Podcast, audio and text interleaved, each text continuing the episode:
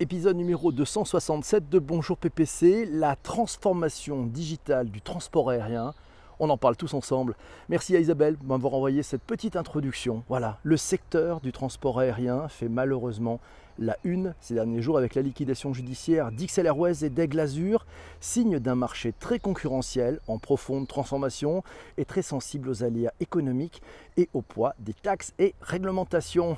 Nous avons choisi aujourd'hui de nous intéresser au sujet de la digitalisation qui donne de vrais leviers de compétitivité aux compagnies aériennes. Du côté logistique, le digital agit comme un catalyseur de l'efficacité opérationnelle en apportant de la souplesse pour permettre une adaptation rapide au changement du marché. Expérience client simplifiée, enrichie, plus confortable aussi. Euh, il apporte une réelle valeur ajoutée de l'achat du billet initial pour inclure une multitude de services avant et après le vol. Avec le digital, vous ne volerez plus jamais comme avant. quels sont les effets du digital sur le marché d'un transport aérien? Quels changements pour les clients? Quels impacts sur les acteurs en place? On en parle tous ensemble dans cet épisode numéro 267 du Digital pour tous. Et c'est Sanjay qui nous le dit, le transport aérien est un secteur fragile et le digital l'a aidé à devenir plus agile, mais avec une concurrence qui s'intensifie. Pourra-t-il résister encore? Et quel sera le rôle du digital dans l'aérien d'ici 10 ans? Un article trouvé sur orangebusiness.com, je vous mets les liens aussi dans les notes de bas d'épisode, vous les retrouvez sur vos principales plateformes de balado-diffusion ainsi que sur le site ledigitalpourtous.fr. Le digital révolutionne le transport aérien avec le digital, vous ne, vous ne volerez plus jamais comme avant. C'est en un mot ce qu'indiquait en 2015 Frédéric Gagé, le président directeur général d'Air France à l'époque, soulignait que les enjeux de transformation digitale concernent le processus de vente, le processus d'accès à bord et le contact permanent qu'on essaye de créer entre le client et la compagnie. C'est une vraie révolution. 2015 déjà, on est en 2019 et c'est Massio qui nous le dit, pour un voyageur, il y a quatre étapes l'avant-vol, le jour du vol, le vol et l'arrivée, l'aéroport et la destination du voyage. Et il y a des écosystèmes digitaux au service de l'ensemble des étapes, des applications bien sûr, mais des plateformes, du software as a service et bien sûr des services, des services pour le voyageur. Vivre une expérience, l'expérience client démarre au premier, à la première étape, à l'avant-vol, enfin normalement, c'est comme ça qu'on dit. Quels sont les enjeux? Eh bien, Le digital, il facilite une expérience utilisateur qui est plus simple, plus fluide, de porte à porte, en door to door, pour générer de la préférence de marque dans un environnement très concurrentiel.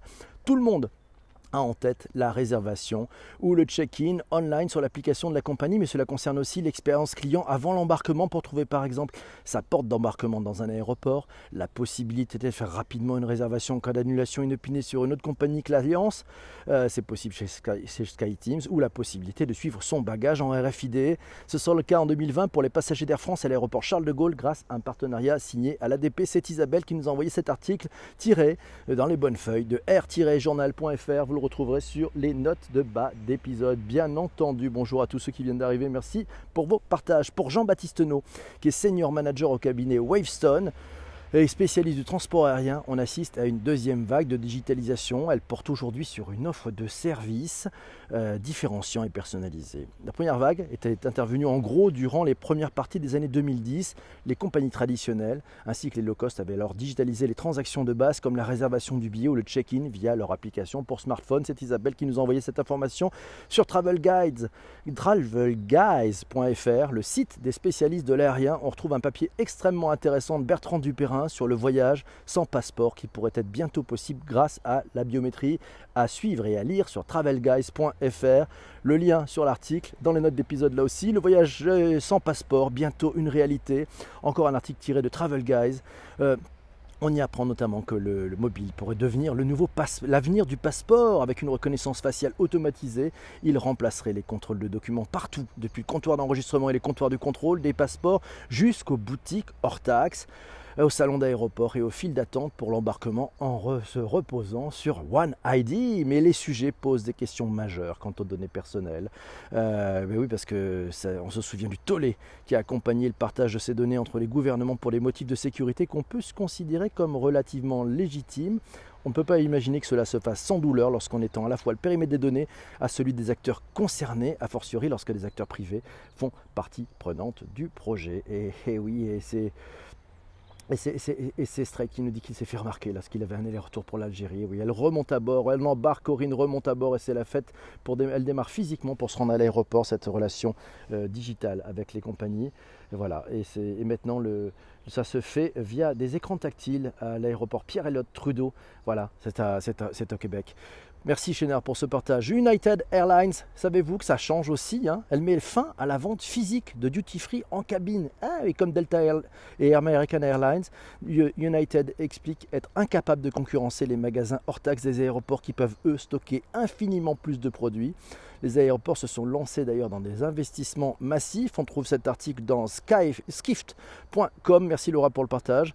Euh, et c'est Isabelle qui nous a trouvé cet article de mars 2017. On y apprend notamment que les passagers de United Airlines sont désormais aiguillés vers un site marchand, une logique mise en place depuis plusieurs années par Lufthansa qui propose de commander des articles duty free en ligne pour se faire livrer soit à l'arrivée à l'aéroport, soit directement chez soi. C'est pas idiot. Bonne idée. Et c'est Mathieu qui nous dit c'est incontournable, un incontournable de notre société, c'est le Wi-Fi. Il est désormais banalisé dans un grand nombre de nos usages, le travail, la maison, les hôtels, les lieux publics, les aéroports, les gares, les cafés. On est connecté de façon quasi permanente. On attend donc avec impatience son déploiement, même dans les avions. Et c'est Isabelle qui nous dit que 100% de la flotte d'Air France sera équipée en Wi-Fi d'ici 2020. Une fois dans l'avion, les voyageurs pourront profiter d'une offre Wi-Fi qui s'élargit. Air France euh, a décidé d'équiper 100% de sa flotte. Et oui, 21 avions long courrier euh, sont, déjà équipés et tout le monde pourra profiter d'un accès gratuit aux services dits de petite messagerie. Oui, les WhatsApp, les Messenger, les WeChat. Et pour regarder des séries sur Netflix ou envoyer des emails, il faudra choisir des offres comprises entre 3 et 18 euros. Sur les moyens clients, courrier, les clients pourront accéder au portail Air France directement sur leur device. Et oui, le Wi-Fi à bord des avions, ça arrive. Euh, alors c'est Sanjay qui nous dit qu'il n'y a quasiment pas de Wi-Fi Kali qui soit abordable à bord des avions. Ce sont des connexions satellites très coûteuses pour les compagnies qui ne pourront peut-être jamais répercuter sur le prix du client. Le Wi-Fi gratuit pendant le voyage, la question qu'on peut se poser c'est qui va payer? J'ai testé hier sur Norwegian et sur Norwegian Airways, le Wi-Fi fonctionne, mais pour les petites chats. Ouais, j'ai essayé de télécharger une série Netflix, ça n'a pas marché, mais sinon effectivement ça a fonctionné pour les, pour les petites chats. Voilà, merci pour Corinne pour le partage. Le digital, il est valeur, générateur de valeur ajouté pour l'expérience en vol. Wi-Fi, divertissement, personnalisation. Est-ce que ça va générer des revenus, nous signale Isabelle additionnel, ou est-ce que ça fera partie du prix du billet? Ah, bonne question. Est-ce qu'ils vont se battre aussi sur ça? Euh, Voilà, est-ce que le temps d'attention va être monétisable? On en parlera en fin de cet épisode. Il y a peut-être une piste.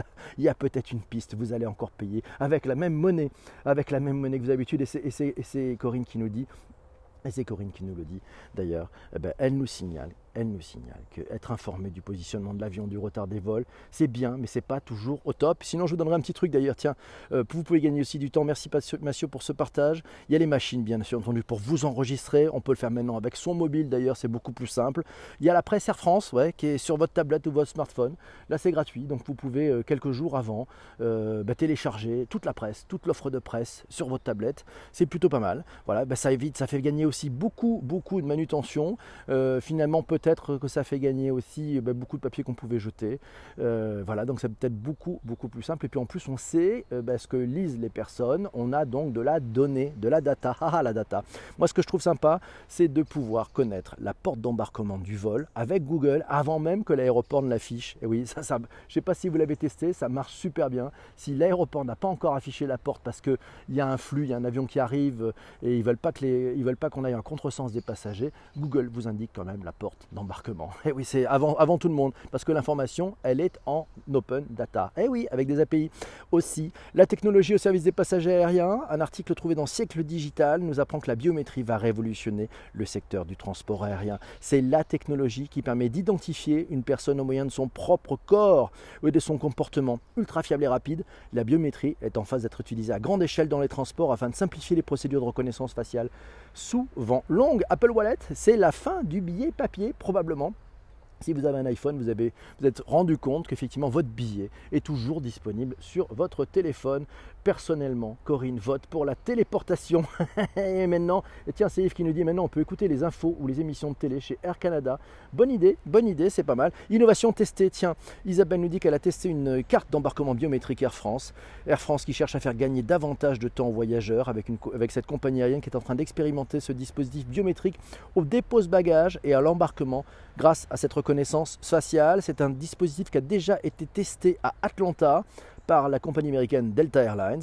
Lors de l'enregistrement, vous êtes invité à enregistrer votre passeport afin de générer une carte biométrique qui contiendra les données cryptées en lien avec votre photo et lors du dépôt de bagages ou de l'embarquement, vous n'aurez plus besoin. Vous n'aurez pas besoin de scanner votre carte d'embarquement pendant que l'automate vous filmera et vous identifiera où va-t-on? Ah là là, et vous ne pensez pas que ça risque de dériver? Pourquoi pas? Tiens, téléportation pour éviter le RER e pour, pour certaines aujourd'hui.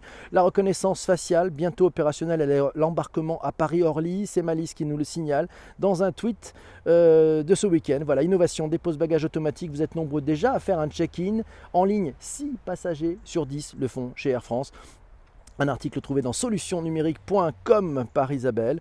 Euh, on y apprend notamment que bah, les agents vérifient l'identité de la personne qui dépose le bagage. Demain, si vous le souhaitez, vous êtes enregistré avant le dépôt du bagage via l'application Air France. On aura, vous aurez une copie de votre carte d'identité qui se trouvera dans le système d'information de la compagnie, ce qui pourra remplacer le contrôle. L'IoT pour le suivi des valises et des offres Louis Vuitton, nous signale Jean-Denis. Et pourquoi pas Paraf, vous avez testé Paraf, proposé au sein des aéroports Paris, Roissy, Charles de Gaulle et Orly.